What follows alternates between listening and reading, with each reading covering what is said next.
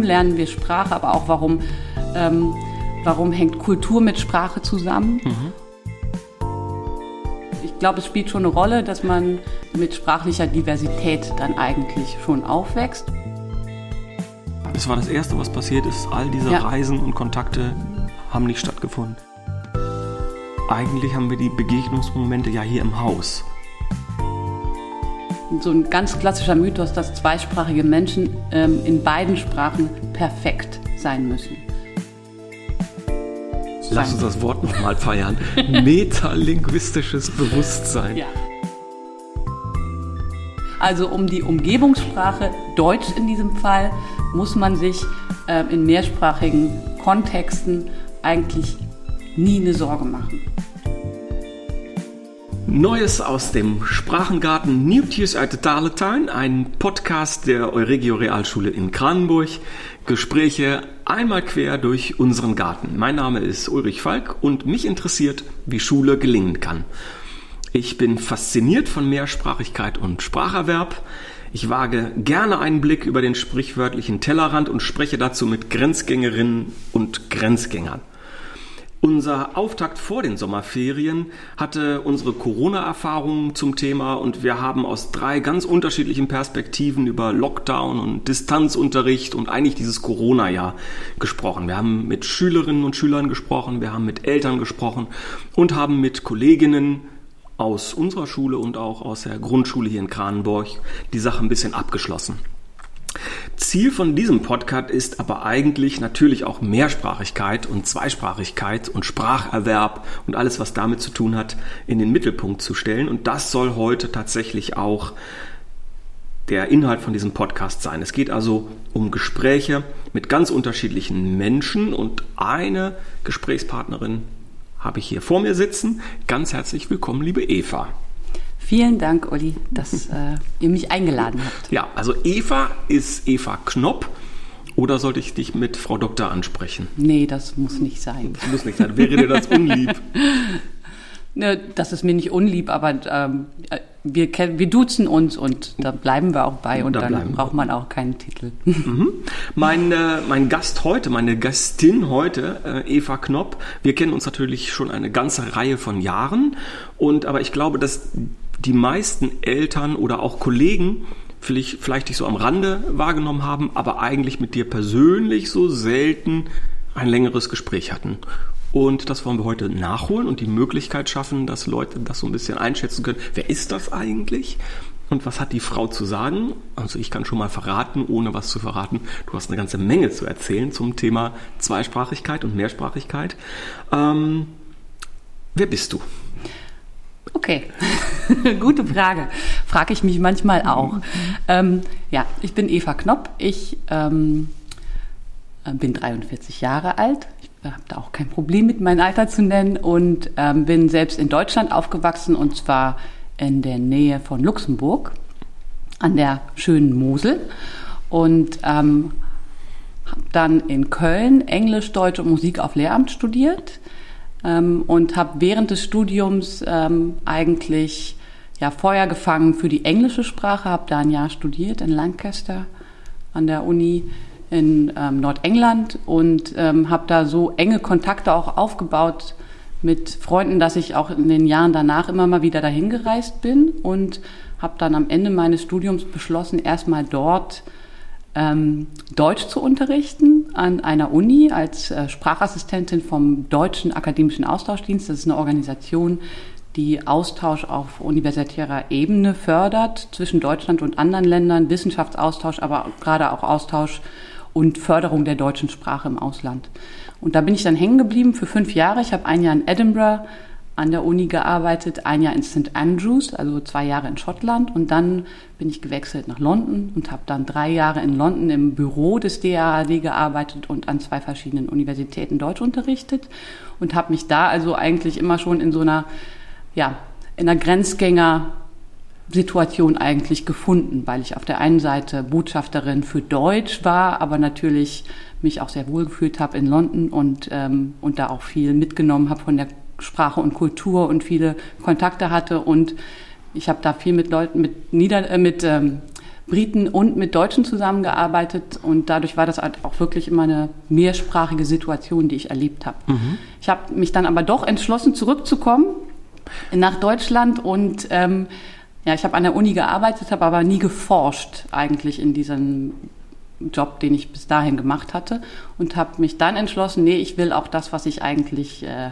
erlebe, nämlich Sprachunterricht, Sprache, fremde Sprachen, zweite Sprachen unterrichten und meine eigene Zweisprachigkeit auch äh, besser kennenlernen und habe dann in Köln an der Uni, ich bin zurück zu meiner Alma Mater gegangen und habe dort dann äh, sechs Jahre ein, ja, promoviert im Bereich Zweitspracherwerbsforschung und äh, ich war in einem Projekt, ähm, das war ein Projekt mit einer griechischen Uni, der Uni in Thessaloniki und da haben wir deutsch-griechisch bilinguale Kinder, die in Griechenland aufwachsen und die in Deutschland aufwachsen und auch Kinder, die in den USA aufwachsen mit griechischem Hintergrund untersucht. Und äh, genau. Dann, das, das ist erstmal eine, so, so eine riesenlange Geschichte, auch so auch ein, eine, eine lange Zeitspanne. Ne? Mhm. Wir sprechen jetzt über locker zehn Jahre, stimmt das? Was ähm, du jetzt so beschrieben hast? Das, das, sind, das sind fast äh, 16 Jahre würde ich sagen. Ne? Also ich, okay. ja, genau. Also ähm, bis zum Abschluss meiner Promotion. Ich habe äh, mhm. ungefähr mit 20 angefangen zu studieren, ein bisschen früher. Und dann, ähm, genau, war ich so 36, 37, als ich fertig war mit der Promotion. War das Plan? Wenn, du, wenn man nee. anfängt, Lehramt zu studieren, sagt man ja, hm, ich werde Lehrerin.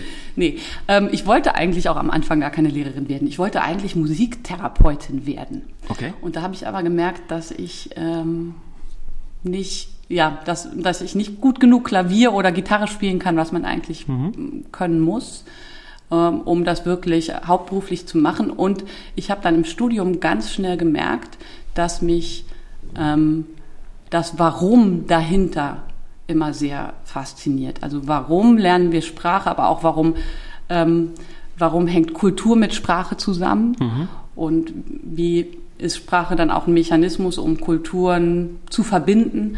Das war was, was mich im Studium sehr fasziniert hat und aus dem Grund wollte ich auch gern weitermachen und habe immer weiter nachgedacht und ähm, hatte das Gefühl, ähm, da reicht mir vielleicht ähm, ein, eine Stelle als Lehrer. Viele meiner Mitkommilitonen mhm. sind dann auch eigentlich direkt ins Referendariat und ins Lehramt gegangen.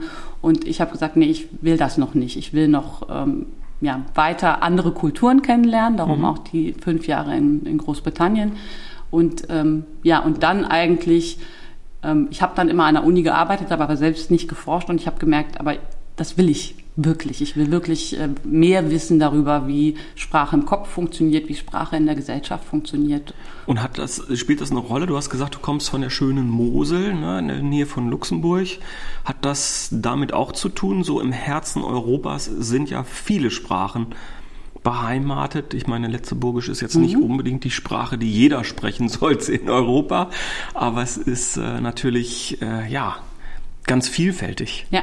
ja, was natürlich aus meiner Kindheit schon eine Rolle spielt, ist auf der einen Seite, dass ich eigentlich, ähm, ich bin nicht selbst mit Dialekt aufgewachsen, aber meine Eltern schon. Also meine Eltern haben eigentlich schon eine andere Sprache miteinander gesprochen, als sie mit uns Kindern gesprochen haben. Würdest du sagen, es ist eine andere Sprache? Ähm, ja, Dialekte sind ja, da scheiden sich die Geister und das will ich auch äh, das ist ein Fass, das ich jetzt nicht aufmachen will, aber es, ähm, ja, es, ich glaube, es spielt schon eine Rolle, dass man ähm, mit, mit sprachlicher Diversität dann eigentlich schon aufwächst und Genau, und die Nähe zu Luxemburg ist in der Tat so. Wir haben auch viel luxemburgisches Radio und am Anfang auch noch Fernsehen geguckt, als es noch nicht so viele Fernsehsender gab. Und da fällt einem natürlich ganz schnell auf, oh, ich verstehe ja ganz viel und das klingt auch noch so lustig, fast wie mein Dialekt zu Hause. Und das ist, glaube ich, was, was eine große Rolle spielt. Und gleichzeitig spielt in meiner Familie auch eine Rolle, dass wir immer sehr viel Kontakt ähm, mit Menschen an, die andere Muttersprachen sprechen, gehabt haben. Ich habe einen Onkel, der hat als äh, katholischer Missionar in, äh, in Uganda gelebt und der hat, und, äh, der hat immer wieder Freunde und, und, internationale Menschen mit nach Hause gebracht, wenn er bei mhm. uns zu Besuch war. Und dadurch bin ich sehr früh auch mit Englisch in Kontakt gekommen, aber auch damit, dass Englisch dann auch nur eine Lingua Franca ist, weil diese Menschen alle andere Sprachen gesprochen haben. Mhm. Okay. Also war für dich, sag ich mal, das Lehramtsstudium Köln eher so ein, so ein Stepping Stone und das hast du gemacht nicht aus Verlegenheit, aber du hast gemerkt, deine, deine Interessen, die ziehen dich dann doch viel, viel stärker in diese Mehrsprachigkeit und Spracherwerb mhm. hinein. Ja, das stimmt, wobei das natürlich auch Teil meines Studiums war. Und ähm, das ist was, was vielleicht jetzt auch noch möglich ist, ein bisschen weniger, glaube ich, als es noch zu meiner Zeit möglich war. Aber ähm, man im dem klassischen Lehramtsstudium, das wir beide noch erlebt haben, auch konnte man wirklich sehr tief fachlich auch einsteigen. Ähm, und das ähm, hat mich äh, immer sehr gereizt. Gleichzeitig finde ich aber auch und, ähm, diesen, also fand ich es auch sehr wichtig, diesen ähm, das bildungswissenschaftliche Studium und erziehungswissenschaftliche Studium gleichzeitig zu machen, weil man dann immer auch zurückkoppelt an die Wirklichkeit im Unterricht zum Beispiel, mhm. wenn es jetzt um Englisch geht zum Beispiel. Okay, Mosel, Köln, nicht so weit auseinander. Dann Schottland, das ist schon ein Stückchen weit weg. London ist dann irgendwie Weltstadt, mhm. Hauptstadt, ähm, Metropole. Dann zurück Deutschland, Thessaloniki hast du genannt, Griechenland. Und da endet deine Reise ja nicht. Und die Promotion war ja auch nicht, sag, sag ich mal, Schlusspunkt oder so, sondern dann ging es weiter. Nee, für mich war es sogar so, dass die Promotion, die nicht immer einfach war, das ist wirklich ein langes Projekt und ich hatte gleichzeitig eine Stelle an der Uni, die auch sehr herausfordernd war, äh, teilweise mit viel Administration, ähm, Projektadministration und Unterricht, dass ich ähm, genau, dass das auch lange gedauert hat für mich und ähm, ich mich da auch immer wieder hm, gefragt habe, will ich das eigentlich dann weitermachen? Und für mich war dann aber das letzte halbe Jahr der Promotion so, dass sich alle Kreise geschlossen haben und ich gedacht habe, das ist wirklich was Spannendes, was ich untersucht habe und was ich weiter untersuchen will. Ich will hier weitergehen. Und dann habe ich halt mich umgeschaut, wie und wo kann ich das? Auch so, dass es äh, ja, zu mir passt. Und ähm, da habe ich dann wieder angeknüpft an meine Kontakte aus äh, früheren Zeiten, aus Großbritannien eigentlich. Da habe ich ähm, ja mit vielen Dozenten Deutsch als Fremdsprache und auch vielen Wissenschaftlern, die mit Deutsch auch im Ausland zu tun haben, gearbeitet. Und da hat sich halt ein Kontakt ergeben zu einer äh, meiner jetzigen Kollegin Samini Jentkes an der Radboud-Universität. Herzliche und die, Grüße und Applaus. Genau, und die hat sozusagen, ähm, genau, die hat, äh, wir haben ähm, ja relativ lose Kontakt gehalten über die Zeit meiner Promotion und äh, die hat dann so drei Monate bevor ich irgendwie ähm, meine Arbeit verteidigt habe, gesagt, wir haben da wahrscheinlich bald eine Stelle, könntest du dir vorstellen, zu uns zu kommen? Ähm, und das fand ich sehr spannend, weil auch äh, meine Stelle an der Radbaut-Uni eben ähm, viele Anknüpfungspunkte zu all diesen Bereichen, die ich bis jetzt äh, gemacht habe, untersucht habe, ähm, in denen ich gearbeitet habe, auch wirklich zusammenbringt. Und, und die hat mir eigentlich auch schon ziemlich schnell berichtet davon, dass äh, es im Rahmen eines Projekts mhm. Nachbarsprache Bürkultur, eines Projekts, das die, das die beiden das die Uni, die Radbaut-Uni mit der Universität Duisburg-Essen führt ähm, und worin die Euregio Realschule auch Projektpartner ist, äh, dass es da eben eine Schule gibt, die zweisprachigen Unterricht macht und eben mal nicht Englisch-Deutsch, sondern eben Niederländisch-Deutsch. Und das fand ich äh, sehr spannend. Ja, und jetzt kommen wir schon ein bisschen näher dran und die Leute haben sich die ganze Zeit gefragt, meine Güte, was macht die Frau so weit in der Welt und warum sitzt sie plötzlich hier bei Uli vor dem Mikrofon und das in Kranenburg, aber jetzt ähm, merkt man auch, wo dieser Faden dann noch so ein bisschen hinführt und wir haben uns tatsächlich innerhalb oder schon zu, recht zu Beginn dieses Projekts Nachbarsprache kennengelernt, Duisburg-Essen, Radbaut und äh, wir als dritter Mini-Partner da drin. Ähm, Du hast gerade schon gesagt, das fandst du spannend. Mhm. Und ähm, was macht das aus deiner Perspektive, also jetzt nicht der äh, Schulleiter und äh, Lehrer oder so, sondern was macht das aus deiner wissenschaftlichen Perspektive spannend, das, was wir hier leben? Mhm. Ähm, es macht es spannend, weil ähm, aus, aus unterschiedlichen Gründen, ein Grund ist zum Beispiel, dass ich glaube, dass äh, die Sprachkombination Deutsch-Niederländisch sich an, auf der einen Seite sehr gut eignet für bilingualen Unterricht. Ich finde auch. Warum würdest du das sagen? Ähm, weil sie so nah aneinander sind, dass, äh, dass auch der Einstieg in die zweite Sprache, die jeweils andere Sprache, also entweder Niederländisch oder Deutsch, abhängig davon, ähm, welche, welches die Hauptsprache der Kinder ist, wenn sie nicht selbst zweisprachig deutsch-niederländisch sind, dass der Einstieg dadurch äh, relativ einfach laufen kann und vor allem, das zeigen auch viele Studien, auf rezeptiver Ebene. Das heißt, als Deutscher versteht man Niederländisch einfach sehr gut von Anfang an. Und mhm. äh, das Gleiche gilt umgekehrt für Niederländer oder für Menschen, die Niederländisch als eine ihrer Sprachen haben.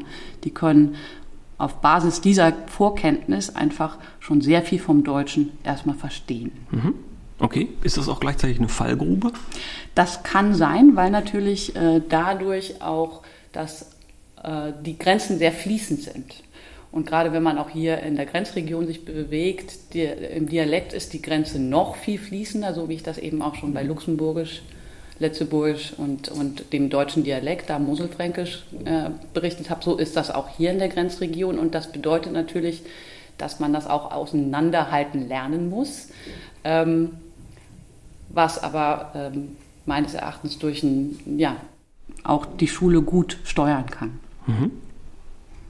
Genau, das ist der, das ist der erste Grund. Ja, genau, okay. das ist der erste Grund, weswegen ich es spannend finde. Ich finde es auch spannend, weil ähm, ähm, die Euregio Realschule, weil ihr euch eigentlich zur Aufgabe gemacht habt, eben nicht nur einen sozusagen klassischen bilingualen Fachunterricht, wie wir das im, im deutschen System kennen, also ähm, Geschichte und Erdkunde werden auf äh, Englisch gegeben ähm, und dadurch hat man halt mehr Input und dadurch hat man auch ein bisschen mehr inhaltliches Input ähm, was einem beim Spracherwerb dieser Fremdsprache hilft, äh, dass es eben bei euch nicht nur darum geht, sondern es geht wirklich darum, auch zu versuchen, auch die Schulkulturen ähm, auf einer gewissen Ebene zu verbinden. Und das hat einfach auch was mit dem besonderen Standort von Kranenburg zu tun. Hier leben einfach viele Niederländer und auch viele deutsch-niederländische Familien, die aus sich heraus einfach diese Bikulturalität schon mitbringen. Und da ist es meines Erachtens auch sehr sinnhaft, in der Grenzregion diese äh, Nähe zu nutzen, die Nähe auf geschichtlicher, auf äh, sprachlicher, auf kultureller Ebene. Und das ist meines Erachtens auch was ganz anderes, als äh, man das so im klassischen bilingualen Sachfachunterricht findet, der dann meistens in einer ja, Fremdsprache stattfindet, die doch noch mal ein gutes Stück weiter weg ist. Mhm. Und da ist auch die Schule der einzige Raum, in der die Zweisprachigkeit überhaupt stattfinden kann dann. Und das ist hier in Kranenburg einfach anders. Die Zweisprachigkeit findet auch auf der Straße statt und die findet im Leben vieler Menschen statt. Mhm.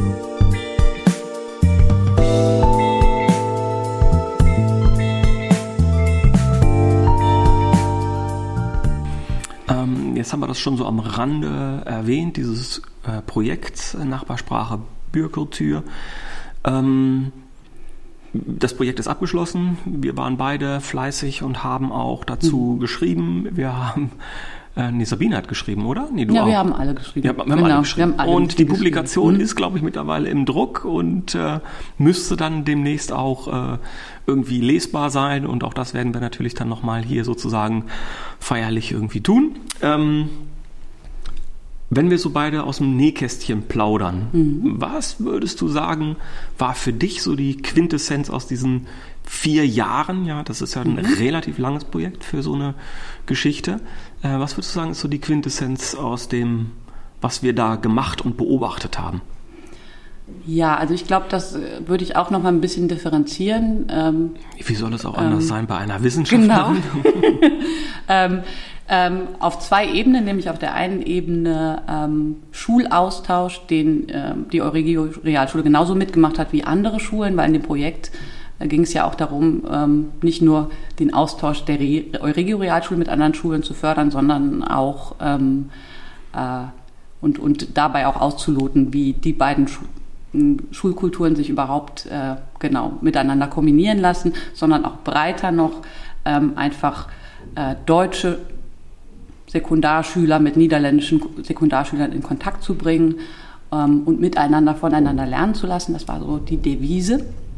Und ähm, ich glaube, die Quintessenz ist, das kann sehr gut funktionieren, wenn ähm, es sich auch um etwas lang, längerfristige Trajekte, Austauschtrajekte handelt und wenn es eben nicht nur darum geht, mal kurz über die Grenze uns die anderen so anzugucken. Mhm. Weil dann bleibt man ganz oft auch bei dem, die Niederländer machen es so und die Deutschen machen es so mhm. hängen. Ja. Und man, ja. man bleibt bei den Kontrasten, bei den Unterschieden hängen. Und eigentlich hat sich bei uns im Projekt gezeigt, wenn man es einfach längerfristig anlegt, und auch die Schüler wirklich gemeinsam miteinander arbeiten lässt, dann ergeben sich, ähm, dann, dann geht es viel weiter und dann erkennt man halt auch sich selbst im Fremden. Also dieses kulturreflexive Lernen. Man lernt eigentlich seine eigene Kultur auch durch den Vergleich mit der anderen besser kennen und merkt, es gibt auch Unterschiede, die haben nichts überhaupt zwischen Menschen, die haben überhaupt nichts damit zu tun, dass der eine Deutsch und der andere Niederländisch ist zum Beispiel. Ich glaube, das ist ein, was, was man ähm, generell mitnehmen kann und dass man wirklich auch diese Nähe, ähm, diese geografische und geschichtliche Nähe sehr gut nutzen kann ähm, beim Austausch mit jungen Erwachsenen und äh, dadurch einfach auch Horizonte erweitern kann. Und ich glaube, das ist gerade auch für die Grenzregion hier wichtig, diese Perspektiven auch zu erweitern. Ähm, und jetzt ähm, und was da natürlich eine große Rolle oder ein großer Faktor war in den letzten vier Jahren, war leider auch die Covid-Krise, weil sich dadurch ganz schnell gezeigt hat, ähm, sobald dieser echte physische Austausch nicht stattfinden kann, wird es ja. viel schwieriger. Das war das Erste, was passiert ist. All diese ja. Reisen und Kontakte haben nicht stattgefunden. Ja. Also wir fühlten uns natürlich in diesem Kontext der, der Gruppenaustausche, wie du das beschrieben hast, das hat ja auch für ganz, ganz viele andere Schulen in einem weiten Umkreis, mhm. die wurden miteinander in Kontakt gebracht. Das spielte für uns eine Rolle, aber eigentlich haben wir die Begegnungsmomente ja hier im Haus. Ja. Ne? Und zwar andauernd jeden Tag, bis es uns nervt. Genau. Oder? Und ne? da also, hattet ihr, ja. glaube ich, auch einen Vorteil sozusagen ja. gegenüber ähm, den Schulen, die dann, ähm, ja, die tatsächlich auch dann in ihrem Alltag so eingeschränkt waren, dass auch selbst wenn vielleicht ein Online-Austausch durchaus auch auf längerfristig hätte stattfinden können, dass das ganz oft nicht stattgefunden hat, weil einfach die Kapazitäten mhm. mit wie organisieren wir einen neuen Alltag online im Distanzunterricht und so weiter und so fort, so viel von allen ja, aufgesogen haben, dass, dass da nicht mehr viel mhm. Raum war. Und das ist natürlich schade, weil das ist ja was, was man generell bei der Covid-Krise gemerkt hat. Am, am, schnellsten gehen die Grenzen zu. Richtig. Ne? Also eigentlich bitter, ne? Aber ja. okay. Ähm, die äh, Quintessenz, die wir noch gezogen hatten, auch, sag ich mal, aus äh, deiner, aus eurer Perspektive, auf unsere Schule. Wir haben ja auch mal unsere Schülerschaft so ein bisschen in den Blick genommen und haben geguckt, wo stehen die oder wie entwickeln die sich sprachlich. Können wir da schon irgendwie ein bisschen dieses Büchlein sozusagen öffnen und da was drüber verraten, mhm. oder? Äh, ja, natürlich. Ähm, da haben wir, wir beide und auch äh, wir im Kreis mit den, mit den äh, Kollegen zusammen ja auch schon öfter darüber gesprochen. Also ich im Rahmen meiner Forschungstätigkeit untersuche ich eben auch, ähm, wie Kinder oder auch Erwachsene in bilingualen Situationen ihre beiden Sprachen erstmal erlernen, erwerben und dann auch gebrauchen. Und was uns aufgefallen ist, ähm, ist, dass ähm, die Schüler hier eigentlich wirklich gut und schnell im Immersionsunterricht im ersten halben Jahr wirklich unglaublich viel lernen in der jeweiligen Immersion ist Eintauchen. Das Immersion, die Immersion ist das Eintauchen mhm. in, die, in die andere Sprache, die man noch nicht kennt oder noch nicht so gut kennt. Ähm, und dass sich hierbei auch die, wenn man da von zwei Gruppen sprechen will oder ne, die unterschiedlichen Gruppen der Schüler auch gut und ähm, unterstützen können gegenseitig, die, die besser Niederländisch können, können denen, die besser Deutsch können, im Niederländischen helfen und umgekehrt. Ähm, dass das aber auch sich im Alltag gar nicht immer so leicht umsetzen lässt, was auch damit zu tun ist, hat, dass wir einfach uns hier, auch wenn es nur drei Kilometer auf der anderen Seite der Grenze ist, im, in einem deutsch-dominanten Raum befinden einfach. Das bedeutet einfach, Deutsch ist immer die die, äh, auf Englisch würde man sagen, die Default-Wahl, also das, was, wo man sozusagen immer am schnellsten drauf zurückfällt. Und das macht es natürlich für die Schüler, die ähm, auch hierher gekommen sind, gerade um mehr Niederländisch zu lernen, nicht immer leicht, mhm. weil die einfach ganz schnell auch ähm, ja, auf ihr Deutsch zurückfallen und äh, die gerade auch, und, und das ist halt das Besondere an mehrsprachigen und zweisprachig aufwachsenden Kindern, aber auch Erwachsenen, die sind unglaublich flexibel. Die können halt, weil sie das auch gewöhnt sind, von der einen in die andere Sprache wechseln. Die können sich ganz schnell den Umständen anpassen. Wir sehen das bei ähm, schon zwei bis dreijährige Kinder, das heißt Kinder, die wirklich noch im Spracherwerb begriffen sind, die äh, mit, mit zwei Sprachen aufwachsen, die wissen sofort, mit, die können sofort innerhalb kürzester Zeit im Gespräch rausfinden, mit der Person kann ich nur die eine oder nur die andere Sprache verwenden und das machen die dann auch. Mhm. Und das ist natürlich was, das, ja, äh, da muss man oder da, da kann man dann als Schule auch ein bisschen gegensteuern, um sozusagen einfach die Möglichkeit zu schaffen, dass jede Sprache auch den Raum kriegt, den sie braucht, um jeden Schüler in dem Erwerb der beiden Sprachen eben auch ja, zu Ja, ist natürlich äh, nicht für nichts, dass wir diesen Podcast auch Sprachengarten nennen. Ne? Denn im Garten ja. hat man ja auch so unterschiedliche Beete oder Ecken. Ja. Ne? Also hinten beim Komposthaufen sieht's halt anders aus als im Vorgarten, wo es dann für die Leute, die auf dem Fahrrad vorbeifahren, ja. nettjes aussehen muss. Und dann die Beete sind halt auch unterschiedlich. Oder genau. es gibt eine Obstwiese und es gibt ein Gewächshaus genau. und es gibt einen Rasen und es gibt ein Rosenbeet, was weiß ich. Ja, und es ist auch ein Mythos. Ähm, so ein ganz klassischer Mythos, dass zweisprachige Menschen ähm, in beiden Sprachen perfekt sein müssen. Das ist, ähm, und das zeigt die Forschung zu Mehrsprachigkeit und Zweisprachigkeit, einfach nicht der Fall. Und das muss auch nicht sein, weil wir eben unsere, unsere Sprache hat ja eine kommunikative Funktion und die unterscheidet sich auch darin, ob ich äh, über ähm, Haushaltsgegenstände spreche oder ob ich zum Beispiel über Geografie spreche. Und mhm. natürlich, das sehen wir, das habe ich bei den deutsch-griechischen Kindern gesehen, die ich untersucht habe. Wir haben da so einen Wortschatztest gehabt und die konnten das Wort für Besen auf Deutsch nicht, weil die einfach zu Hause nur Griechisch gesprochen haben. Und da konnten sie das Wort aber natürlich. Mhm. Und andere Wörter wie zum Beispiel ähm, Globus, Aquarium oder ähm, ja, Wörter, die eher was mit Schule zu tun haben, die konnten sie natürlich wunderbar auf Deutsch, mhm. weil sie auch meistens eine deutsche Schule besucht haben und, mhm. da, und da auch so, sowieso gefördert wurden.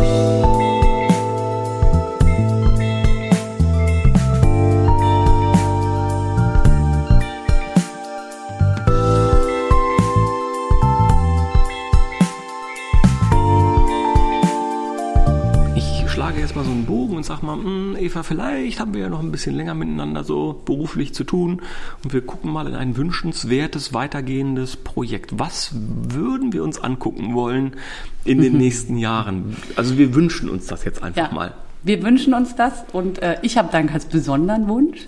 ähm, was mich sehr interessiert und fasziniert, ist, dass äh, mehrsprachige Menschen oft auch mehr über Sprache wissen als Menschen, die sich vorwiegend im einsprachigen Kontext bewegen. Das, wie meinst du das? Das bedeutet, äh, sie wissen auch mehr über Sprache und wie Sprache unabhängig davon, ob es jetzt Deutsch oder Niederländisch oder Englisch ist, funktioniert. Man mhm. nennt das metalinguistisches Bewusstsein oder auch oh Sprachbewusstsein. Lass uns das Wort nochmal feiern. metalinguistisches Bewusstsein. Ja, also das, das ist mein ähm, neues Lieblingswort für heute. Genau, das ist zum Beispiel das Wissen, ähm, wenn man jetzt mit, äh, genau, zum Beispiel ein deutsch-niederländisches Kind weiß relativ früh, okay, in der einen Sprache gibt es zum Beispiel den Klang ch, nämlich chun mhm. oder chas und den gibt es im Deutschen nicht. Stattdessen gibt es im Deutschen halt vielleicht ein ch, das man bei doch benutzt oder ein ch, das man bei ich benutzt. Und dann gibt es noch ein g. Und das interessant und, und was äh, zweisprachige Kinder sehr früh merken ist, okay, ähm, also es gibt zwei verschiedene Systeme und die kann ich unterschiedlich einsetzen und ähm, das hilft, hat man gesehen, zweisprachigen Kindern zum Beispiel beim Lernen, äh, beim Lesen und Schreiben lernen, weil die viel schneller verstehen, ein Laut ähm, kann unterschiedlich sein und kann auch unterschiedlich geschrieben werden, weil wir müssen ja mhm. beim Lesen und Schreiben lernen, es gibt einen Laut Und den kann ich einem bestimmten Buchstaben zuordnen, zum Beispiel. Ja. Das ist dieses metalinguistische Jetzt Bewusstsein. Hören sozusagen unsere Grundschulkollegen aus Kranburg natürlich genau zu und hin. Spannend. Ne? Ja. Denn Schreiben lernen ist natürlich für alle relevant. Und äh, ja. du sagst jetzt, wenn ich das richtig verstehe, mh, mm, äh, macht euch nicht so einen Kopf.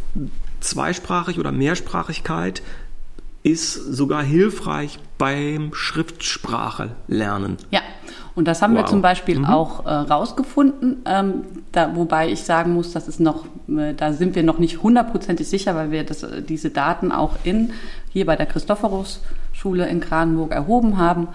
Ähm, da haben wir einen Test gemacht, aber das war wegen Covid auch mhm. eingeschränkt, weniger Kinder und daher können wir das nicht hundertprozentig sagen. Was wir aber gesehen haben, ist, dass die Kinder, die zu Hause Niederländisch vorwiegend sprechen, die mhm. also dominant, sagt man dann, äh, sprachwissenschaftlich im Niederländischen sind, dass die in dem Wortschatztest, äh, in dem Schrei Rechtschreibtest im zweiten Schuljahr im Deutschen besser abgeschnitten haben als ihre ihre, Kommilito äh, ihre Kollegen, ihre ähm, Peers, die mhm. ähm, zu Hause Deutsch dominant sind, die also, also nur Deutsch ja, sprechen. Habe ich das richtig? Also das müsstest du nochmal wiederholen. Also das kann man ja fast nicht glauben. ja, da, also ja. Da, wir haben uns auch sehr gefreut, weil das wäre dann so ein Zeichen dafür, dass wirklich dieses Bewusstsein, wie die zwei, dass die zwei Systeme unterschiedlich sind mhm. und dass ich dann und dass ich auch unterschiedlich zum Beispiel, äh, so ein klassisches Beispiel ist das, auf Deutsch sagt man Brot und Brote und das wird beides mit einem langen O gesprochen, mhm. wird aber mit einem O geschrieben im Deutschen. Mhm. Und im Niederländischen hat man Brot und Broden mhm. und ähm, da wird es einmal, das ist auch ein, eigentlich ein langes O und es wird aber einmal mit Doppel-O geschrieben beim Brot mhm. und das ist das Gesetz der geschlossenen und offenen Silben. Super, Im, ich liebe solche äh, Gesetze. Genau, im, äh, im Plural nur mit einem O. Ja. Und genau, genau das haben wir uns angeschaut und wir, uns ist aufgefallen, dass die Kinder, die zu Hause Niederländisch sprechen und dann in der Schule erst, also richtig Deutsch auch lernen hier, dass die das sehr gut voneinander trennen können, dass sie auch im Deutschen Brot und Brote richtiger schreiben als die Kinder, die zu Hause nur Deutsch sprechen. Das finde ich äh, unglaublich faszinierend. und da, ich, ich glaube, wir hatten, nee, wir haben noch nicht drüber gesprochen, ne? Wir nee, da haben wir noch nicht nein. drüber gesprochen. Also das ist jetzt das, wirklich ein äh, Novum und äh, du plauderst aus dem Nähkästchen der Untersuchung genau. hier von. Ja, und weil das halt so eine kleine ja. Gruppe war, können wir jetzt nicht sagen, hat das vielleicht ja, komm, was mit den Kindern zu tun, aber ja. genau, deswegen. Das ist äh, größere Gruppe. Anni, wir kommen. Also das genau. Ich habe sie noch nicht darauf vorbereitet, weil wir sind noch dabei, den Bericht für die Schule zu okay, schreiben über diese Ergebnisse. Genau. Aber das wäre ja super interessant. Genau, und das ist was, was sich unter Umständen auch auf anderen Ebenen abspielt. Und mhm. was ich so spannend an eurem Schulprogramm finde, ist, dass ihr eigentlich das auch fördert durch dieses Fachtal, das ihr habt. Ja. Ähm, weil da nämlich genau dieser Vergleich auch zwischen den beiden äh, Sprachen und wie funktioniert zum Beispiel, äh, ja, es gibt auf Deutsch und auf Niederländisch regelmäßige und unregelmäßige Verben ja. zum Beispiel. Das ist auch eine und Form im Englischen von go, went, gone. Genau. Ja. Und das ist halt eine Form von ähm, Sprachbewusstheit oder metalinguistischem Bewusstsein, mhm. das einem helfen kann, auch andere Sprachen besser zu lernen. Zum Beispiel okay. Englisch. Zum Beispiel. Okay. Ja. Ähm, also das wäre eine Sache, das wäre cool für unser Wunschprojekt, um das ein bisschen zu vertiefen. Das fände ich super spannend. Das wäre super spannend. Und genau. hast du genau. noch was, wo du sagst, okay, das lohnt sich nochmal anzugucken aus Uni-Perspektive? Ähm, ich fände es auch wirklich ähm, spannend, noch langfristig bei euch und den äh, und, und äh, an der Schule zu schauen, wie ähm, entwickeln sich auch die Einstellungen ähm, der Schüler gegenüber unterschiedlichen Sprachen. Mhm. Vor allem natürlich Deutsch und Niederländisch, aber also auch diese Englisch. Linguistic Attitude. Genau, ja. diese, genau, wie, weil Einstellungen gegenüber ja. Sprachen halt ganz schnell auch beeinflussen, ob man gerne eine Sprache Richtig. lernen will oder nicht. Und auch dann noch genereller, welche Einstellung hat man sowieso gegenüber Mehrsprachigkeit? Ja. Also find, sieht man das eher als ein Problem oder sieht man das als ein Vorteil bei sich selbst, bei anderen Menschen? Und ähm, wie offen und tolerant ist man gegenüber Menschen, die andere Sprachen sprechen. Also ganz ehrlich, ich glaube, das wird ein Thema oder das ist ein Thema, was uns interessieren muss. Also wir merken, dass es aus den Kindergärten kommt, die mit einer ganz breit gefächerten Mehrsprachigkeit ja. zu tun haben. Und äh, wir kriegen so ein, so ein, wie so ein, so ein Filter sozusagen über die Kindergärten in die Grundschulen, in die weiterführenden Schulen, wo dann tatsächlich das Deutsch da massiv dominiert. Aber ich glaube, dass es, es sich lohnt zu untersuchen, was macht das eigentlich? Schneiden wir uns da etwas ab, was wir eigentlich dringend mhm. brauchen könnten? Und äh, ich meine, das wäre dann ein Thema für ja. uns als gesamte Gemeinde Kranenburg. Ne? Ja. Der Blick nee. auf Mehrsprachigkeit und ja, auch die Vielfalt, die hier eigentlich vorhanden ist. Ne? Die Absolut. ist ja riesig. Und da ist halt was, was glaube ich ganz wichtig ist, was ich sowohl hier in den letzten Jahren bei euch ähm, zeigen konnte, als auch bei der Grundschule, als auch was, was ich in meiner Studie zur Promotion, aber was auch Kollegen von mir ähm, in der Zweisprachigkeitserwerbsforschung zeigen, wenn es immer darum geht, ja, wir dürfen nicht zu viel die anderen Sprachen kommen lassen, dann lernen die Kinder nicht gut genug Deutsch. Mhm, genau. Ja. Ähm, das ist, das stimmt einfach nicht. Mhm. Äh, es zeigt sich wirklich. Not true. Das ist einfach nicht so. False. Eure Kinder können genauso gut Deutsch wie die Kinder in Kleve, die auf eine einsprachige Schule ja. gehen. Okay, Und das, das sagen wir nochmal, damit jeder das hört. Könnten Sie das wiederholen, Frau Knopf? genau. Also um die Umgebungssprache, Deutsch in diesem Fall, muss man sich äh, in mehrsprachigen Kontexten eigentlich nie eine Sorge machen. Danke. Weil die, Frau Doktor, da ja. bin ich jetzt froh für dieses Statement. genau, weil, weil da ist einfach immer genug Input da. Mhm. Ähm, also ähm, die Kinder hören genug Deutsch, um die alle wichtigen Wörter mitzubekommen, alle wichtigen grammatischen Strukturen zu lernen. Und ähm, genau, und der Deutschunterricht bei euch ist auf jeden Fall, und auch gerade dieser Unterricht in Tal, der mhm. vergleicht, der hilft einfach, auch das Deutsch besser zu verankern. Wenn ich jetzt ganz ketzerisch äh, eine These aufstelle, äh, musst du sagen, ob du das so unterschreiben würdest? Ähm, du sagst, höre ich das richtig, dass du sagst, ähm, Mehrsprachigkeit, Zweisprachigkeit, Metasprachlichkeit hilft enorm. Und eigentlich ist es egal, ob das Niederländisch ist. Ja. Mist. nee, das, ja. äh, das stimmt und es ist auch äh, so, und das äh, zeigen Studien auch, je sprachlich besser man ist in den Sprachen, die man kann, umso besser lernt man auch. Okay. Und das ist, okay. glaube ich, auch noch was ja, sehr Wichtiges. Also wir, wir, haben natürlich mit dem Argument oft zu tun, ja, wenn wir ähm, hier eine Sprache lernen und auch jung lernen, dann hilft das beim Einkaufen in Nimwegen oder wenn wir in Seeland am Strand Urlaub machen. Ist natürlich auch so. Ne? Hat, ja, natürlich. Aber du sagst, eigentlich die Vorteile liegen auf einer viel, viel umfangreicheren und ja. äh, größeren Ebene. Ja, es gibt, äh, es gibt Studien, die werden oft in den USA gemacht, weil die dann sehr, äh, sehr großen Radius haben und die zeigen einfach, die, das sprachliche, die sprachlichen Fähigkeiten am Anfang einer Schulkarriere sind oft entscheidend dafür, was am Ende rauskommt. Und äh, und da ist einfach, also ein Fokus auf Sprache, selbst wenn man will, dass das Kind später Mathematiker wird, lohnt sich immer. Okay. Eine Sprachwissenschaftlerin dürfte jetzt auch gar nicht anders. Natürlich. Ja, weil Sprache ist das Instrument, mit ja. dem wir lernen ja. und denken und verarbeiten. Okay, und, nicht Bilder?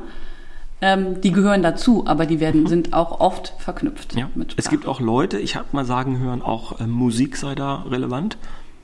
Töne? Ja, die, die, äh, also das, ich gucke zu Daniel und der guckt mich kritisch an.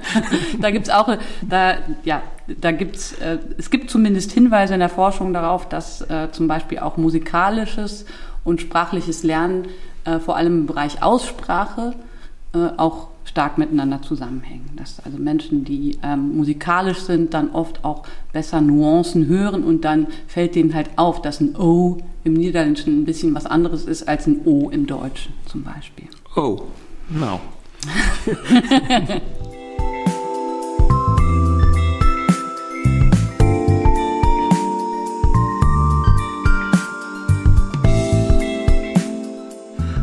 ähm, ich versuche mal so eine zur Landung anzusetzen. We, dear passengers, we've started our descent.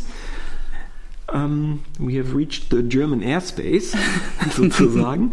um, was wir jetzt natürlich nicht großartig thematisiert haben, sind zum Beispiel Anstrengungen, die mit Spracherwerb zu tun haben. Das könnte auch nochmal Sachen. Ist ja auch ein bisschen was mm, ja, vielleicht auch Anstrengendes für Schülerinnen und Schüler? Oder äh, warum lohnt sich das? Gibt es einen Lohn dafür? Ich meine, du hast davon gesprochen, mhm. dass es mhm. natürlich Vorteile gibt. Ähm, ich habe so eine, so, eine, so eine Abschlussfrage für dich. So, woran sollten wir als Schule aus deiner Uni-Perspektive unbedingt festhalten? Und wo würdest du sagen, ach, das dürften wir auch über Bord werfen? So wichtig ist das nicht. Das haben wir vielleicht am Anfang gedacht zum mhm. Start in das Projekt hinein. Wo sagst du, das müsstet ihr unbedingt festhalten oder vertiefen, verstärken? Ähm, ich glaube, dass es sinnvoll ist, wirklich ähm, die gerade immer die schwächeren Sprachen, und das kann teilweise sehr individuell unterschiedlich sein bei euren Schülern, es, wirklich ja. zu stärken und ähm, also und, diesen Minimumfaktor im Auge zu behalten? Genau, also mhm. den, den Minimumfaktor im Auge zu behalten, gleich und, und äh, da auch, und ich glaube, da ist einfach die Vorgehensweise ähm, ein halbwegs ausgeglichenes Programm Mm, so viel die Hälfte der Fächer auf Deutsch und die Hälfte der Fächer auf Niederländisch. Das ist, glaube ich, sehr gut.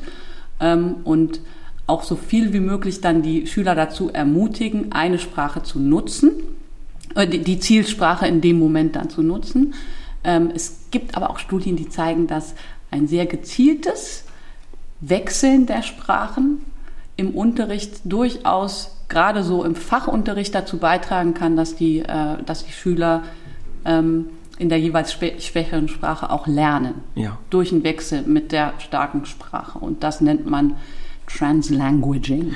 Translanguaging äh, würde ich sofort unterschreiben. Also mhm. das ist aus meiner Geoperspektive tatsächlich der Fall. Die Fachsprache auf Niederländisch mit Aardrijkskunde, die ist teilweise so metasprachlich, dass ich den Rückschritt machen muss in das Deutsche, um dort, mhm. das ist dann nicht das Lehrer-Echo, das wäre das, was wir nicht möchten, aber tatsächlich das Translanguaging würde ich sagen, absolut. Das ist ein sehr, sehr hilfreiches Instrument, um die Schülerinnen und Schüler mitzunehmen. Hinterher in der Produktion ist dann was anderes.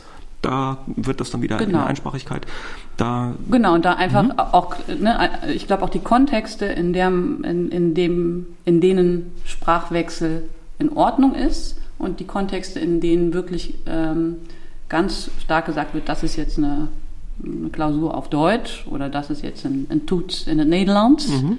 Ähm, das ist, glaube ich, wichtig für ein, einfach auch zur Orientierung der Schüler. Die müssen einfach, weil das ist was, was man lernen muss, ähm, ähm in welchem Kontext ist was in Ordnung und ähm, es muss aber auch diese Freiräume geben, eben frei mit den Sprachen umzugehen, ähm, einfach auch um affektiv, um emotional die Kinder mhm. dann auch mitzunehmen. Ja. Weil es ist in der Tat nicht immer einfach, sich in der Sprache, die man nicht so gut kann, auszudrücken, weil das kostet mehr Energie. Man muss erstmal die Wörter dafür finden, man mhm. muss erstmal nochmal überlegen, ja. habe ich das jetzt richtig formuliert. Und da gibt es viel Unsicherheit. Richtig, und genau. im Teenageralter ja. ähm, geht das dann ganz schnell an die Identität ganz und genau. das ist ganz, das, wo ja, einfach. Absolut. Ne? Klasse 8, ähm, sag du das mal, du kannst es besser auf Niederländisch. Sag ja mal, tu ja mal.